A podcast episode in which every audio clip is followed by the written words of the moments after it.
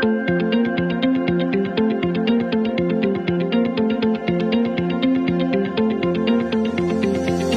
Oi, gente, sejam muito bem-vindos a mais um episódio do podcast Dar à Luz. Eu sou Juliana Rezende, sou doula e educadora perinatal. E hoje a gente vai conversar sobre os tipos de parto na prática. Vamos entender os locais e as formas possíveis que um bebê pode nascer. O episódio está muito interessante, então fique aqui comigo.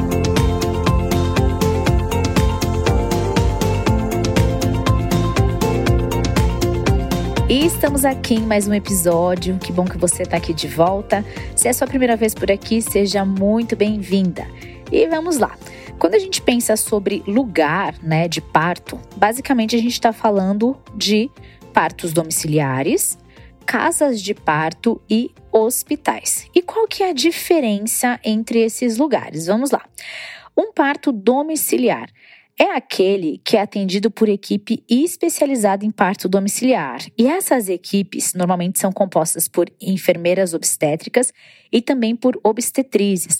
Raramente é composta por algum médico também, uma vez que são poucos os médicos que acompanham parto em casa, já que o Conselho Federal de Medicina não recomenda a presença de médicos no parto domiciliar. Então, a gente está falando que, em geral, essas equipes são compostas por enfermeiras obstétricas e obstetrizes que são completamente capazes, treinadas e capacitadas para atender a mulher e o bebê né, no parto e no nascimento.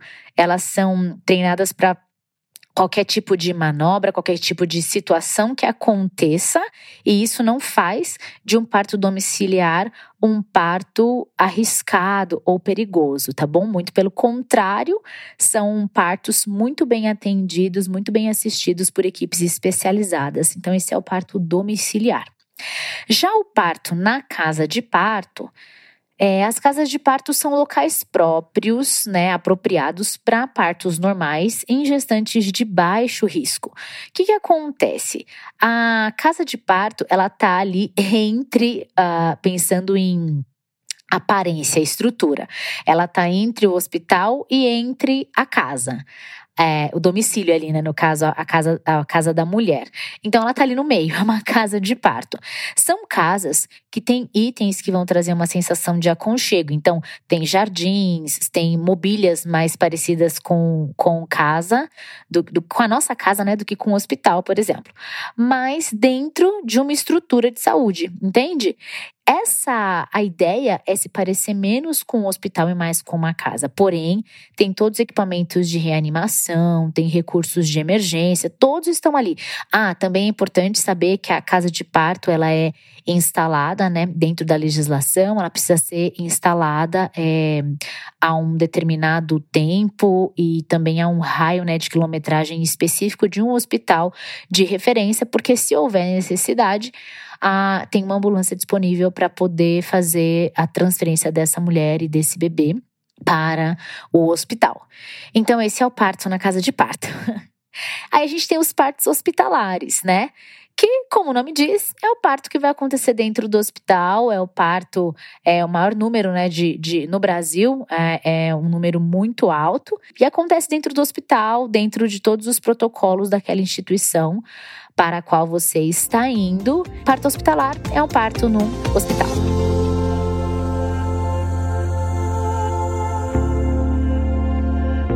Agora que a gente viu sobre os locais, vamos falar um pouco sobre os tipos do parto. E eu queria esclarecer um conceito aqui. Quando a gente fala de parto humanizado sendo um tipo de parto, eu gostaria de fazer uma colocação que eu acho importante. O parto humanizado é um termo que não seria o termo correto, o termo correto seria um parto com assistência humanizada, uma vez que a humanização não é um tipo de parto, mas é um modelo de assistência que é baseado em três pilares, basicamente. Você pode ir nos, em algum episódio anterior, a gente fala sobre isso, a humanização na assistência, mas um dos pilares a gente está falando da medicina baseada em evidências, né? O parto baseado em evidência.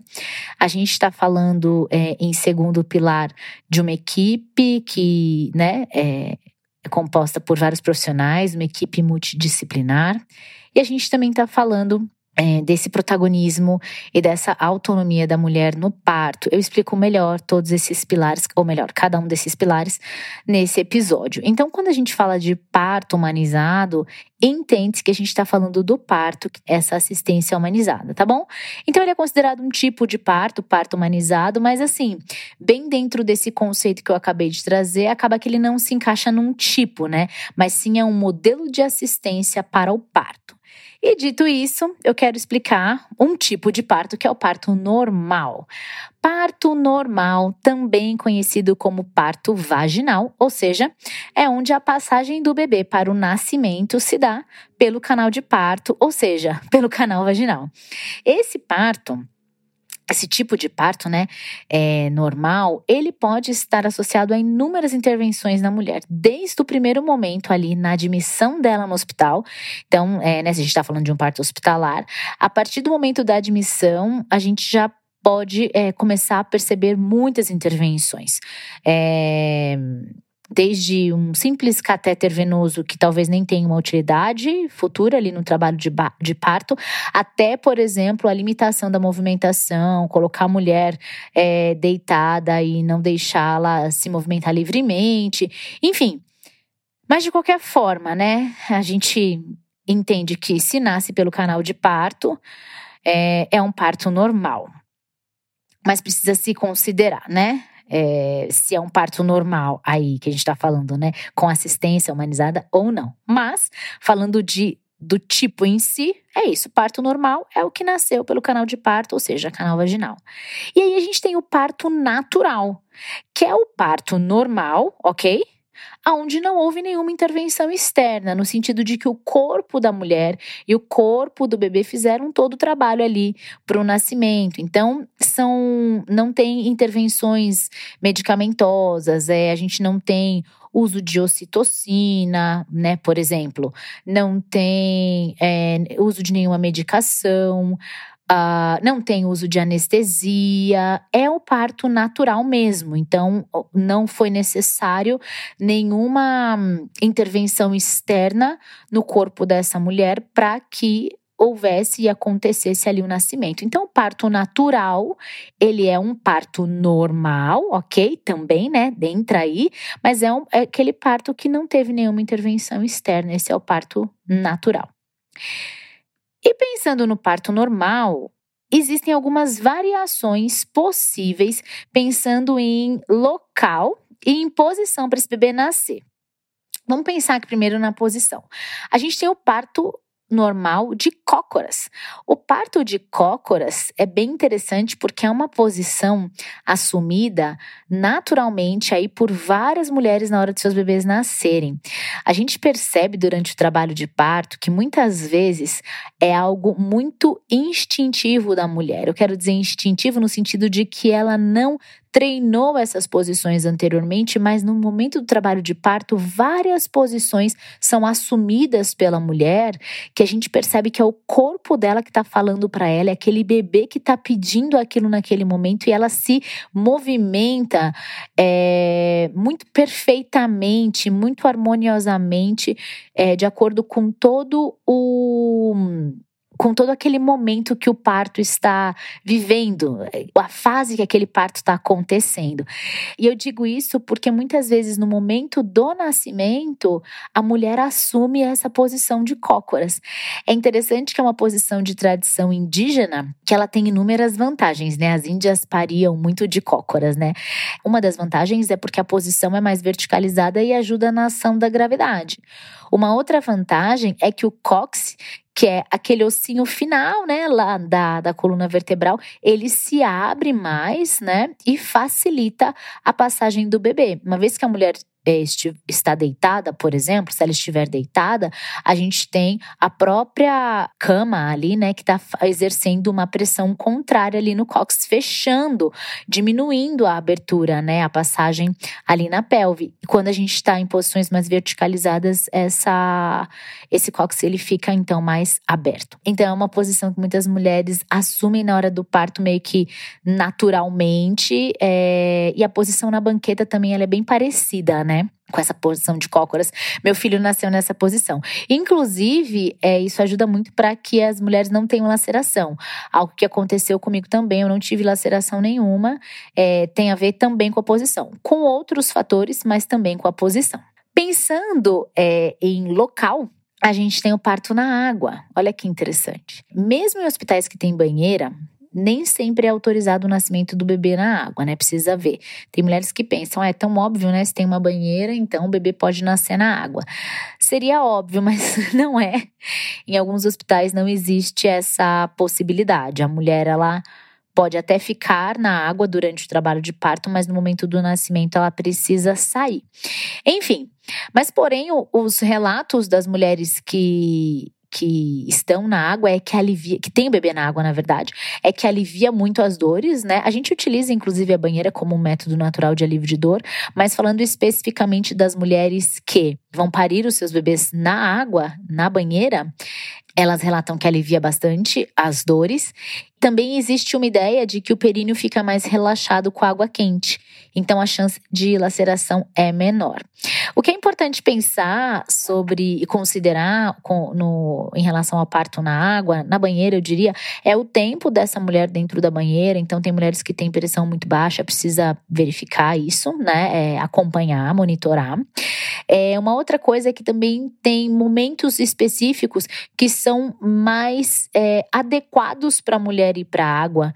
É, eu diria que, por exemplo, numa fase ativa, no início de fase ativa de trabalho de parto, onde as contrações precisam pegar ali uma engrenagem e, e ficarem mais intensas, se a mulher vai para água e fica muito relaxada, isso pode diminuir essa intensidade dessas contrações. Ao passo que no início de trabalho de parto, a mulher vai para a água, pode ajudar muito no alívio da dor, também a relaxar, né, musculatura, enfim, para esse início de fase latente. Então, a água é excelente mas o tempo todo e dependendo da condição que a mulher está, precisa ser considerado aí, é, consideradas essas questões. Mas é um tipo de parto também, esse parto na água. Pensando um pouquinho na posição do bebê. Eu digo isso porque a grande maioria dos bebês vai nascer em posição cefálica, ou seja, ao fim da gestação, esse bebê está com a cabeça virada para baixo. Mas existe uma variação, né, é, dessa apresentação do bebê, que é a posição pélvica. Existe uma outra variação também, que é a apresentação córmica, que é quando o bebê não está nem com a cabeça para baixo e nem com o bumbum para baixo. Esse bebê, ele está transverso, assim, é, ele está deitado. Essa posição é, por exemplo, uma indicação real de cesariana, tá? Mas, vamos lá, esse não é o assunto, tô falando de posição. É que eu falei sobre a posição do bebê e disse que tem a posição cefálica e a pélvica, mas pensei, vou já dizer que tem essa também, que é a apresentação córmica. Mas, focando aqui nos tipos de parto, a gente tem esse bebê que vai ter essa variação, que é a posição pélvica, que ele não tá com a cabeça para baixo, mas ele tá com o bumbum virado para baixo. É, alguns episódios atrás também tem é, episódios sobre bebês pélvicos, tá bom? É, e apesar de alguns profissionais, então, não atenderem o parto pélvico, né, o parto normal pélvico, é possível que um bebê nasça é, nessa posição pélvica por um parto normal. Só que é recomendado que seja feito primeiro num hospital e outra com um profissional que tenha experiência em bebê pélvico, para que haja aí todos os critérios de segurança em relação a esse parto e a esse nascimento, tá? Não é todos, não são todos os médicos que têm essa experiência para acompanhar parto pélvico e pode ser que seja necessária alguma manobra, alguma atenção, alguma assistência especializada, então o profissional precisa saber atender partos pélvicos. O que, que, é ideal, né? Antes da gente chegar com um bebê pélvico na hora do trabalho de parto, é durante a gestação, se o bebê não tiver cefálico, é, exercícios de spinning babies, tem outras práticas também. Tudo isso eu falo no episódio de, de bebês pélvicos, né? E em último caso, a VCE, que é a versão cefálica externa. Mas partos pélvicos existem e é possível sim que um bebê nasça pélvico por parto normal. Outra variação que existe são os partos gemelares. Olha só, o parto gemelar por si só já não é considerado um parto de baixo risco, já é um, já é um, um parto que precisa de uma assistência especializada, é, então deve ser feito no hospital, né? Deve ser acompanhado por uma equipe com experiência também em partos gemelares. Mas, em muitos casos, acontece dessas gestações gemelares acabarem em cesarianas. Também existe um índice grande de bebês prematuros, né? É, quando são gemelares e assim por diante. Então, é importante que haja um cuidado no sentido de uma atenção, né? Não que existe um perigo iminente, mas é uma atenção porque por si só já não é considerado um parto de baixo risco por causa dessa variação em, em ser um parto gemelar. A gente tem dois bebês ali, né? E também não só gemelares, mas, né, é, múltiplas partos, né, com, com, com múltiplos bebês aí. Precisa é, ter ser acompanhado por equipes com experiência, mas é um tipo de parto e é possível um parto normal também sendo um parto gemelar. Mas em geral, como eu disse, essas gestações vão acabar em cesarianas. E falando nela, falando na cesariana, a gente vai fechar falando dela aqui hoje. Cesariana, que não é especificamente um tipo de parto, tá bom? E aí tem gente que pode achar isso um pouco polêmico. Poxa, mas não é parto, então eu não pari meu bebê. Se você for levar na ao pé da letra, se você for levar a questão mesmo verbal da coisa, a gente não está falando de um parto, mas a gente está falando de uma cirurgia. Cesariana é uma cirurgia feita para o nascimento do bebê tá? E que deveria ser somente realizada em caso de indicação real, em caso de indicação é, absoluta de fato, né? E quando a gente fala de indicação real absoluta, a gente está falando de condições que podem ser contadas nos dedos, né? Agora mesmo, essa na semana passada, dei uma aula sobre indicação real de cesariana e a gente literalmente conta nos dedos quais são as situações absolutas. Depois tem outras situações que precisam ser avaliadas caso a caso e existem algumas ali que é, tem que pôr na balança e ver o que é mais seguro no momento para a mãe e para o bebê, coisas assim. Mas são pouquíssimas as indicações, né? E por ser uma cirurgia, por isso que a Organização Mundial da Saúde recomenda de 10 a 15% seja, né, a taxa necessária de cesariana. Só que o Brasil passa bem longe disso, né? Sendo aí o segundo país no mundo no ranking das cesáreas, só perde para a República Dominicana. E a gente tem aí o Brasil alcançando taxas no sistema público que vão alcançar mais de 50% e no sistema privado mais de 80%. Então, a gente está falando de algo que a gente está bem longe né, dos números um, idealizados pela Organização Mundial da Saúde. Porém, tem uma coisa muito bacana, que é possível sim uma cesárea humanizada. E é isso que, é, sem também querer entrar em polêmicas aqui, porque tem pessoas que dizem que não e tal, mas é possível. É possível se essa cesariana estiver cumprindo todos aqueles protocolos, aqueles protocolos, eu diria, aqueles pilares, né, da humanização na assistência. Então, em primeiro lugar, tem que haver uma indicação real, tem que ser baseado em evidência aquela indicação, né, da cesariana. Além disso, tem que ter esse respeito pelo protagonismo da mulher, né, precisa ter da mesma forma a equipe, e é importante a gente pensar que quando essa cesariana vai acontecer de forma humanizada, existe ali é, os desejos da mulher, do casal, podendo ser contemplados, né? Muitas coisas mudam, claro, obviamente, quando a gente vai para uma sala de cirurgia, né? Para o centro cirúrgico, muda todo um ambiente, porém, muitas coisas ainda podem ser respeitadas e possíveis, mesmo sendo uma cesariana. O ambiente também pode ser ajustado de uma forma bem legal para a recepção é, ser mais respeitosa, né? E esse ambiente ser um ambiente também mais confortável tanto para a mãe como para o bebê.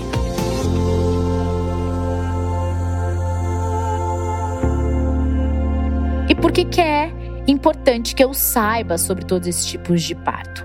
Porque, gente, é a chegada do seu filho e a chegada do seu filho pode acontecer de diversas formas. Para você poder definir como você deseja, você precisa saber, você precisa se informar, e é por isso, né, esse é o nosso objetivo aqui, informação. Eu vou ficando por aqui. Esse foi mais um episódio do podcast Dar à Luz e eu espero que tenha trazido muita clareza para você em relação aos possíveis tipos de parto. Não sei se você já viu, mas se estiver nos ouvindo pelo Spotify, tem uma caixinha onde você pode deixar o que você achou desse episódio, alguma, alguma dúvida ou até mesmo um comentário. E para você não perder nenhum conteúdo lançado aqui no Dar à Luz, você pode começar a seguir o podcast, né, aí no seu aplicativo e ativar as notificações para você sempre ficar sabendo quando um episódio novo for ao ar. Por último, pessoal, e não menos importante, não deixe de me acompanhar pelo Instagram, juliana.resende. Super beijo para vocês e até a próxima semana.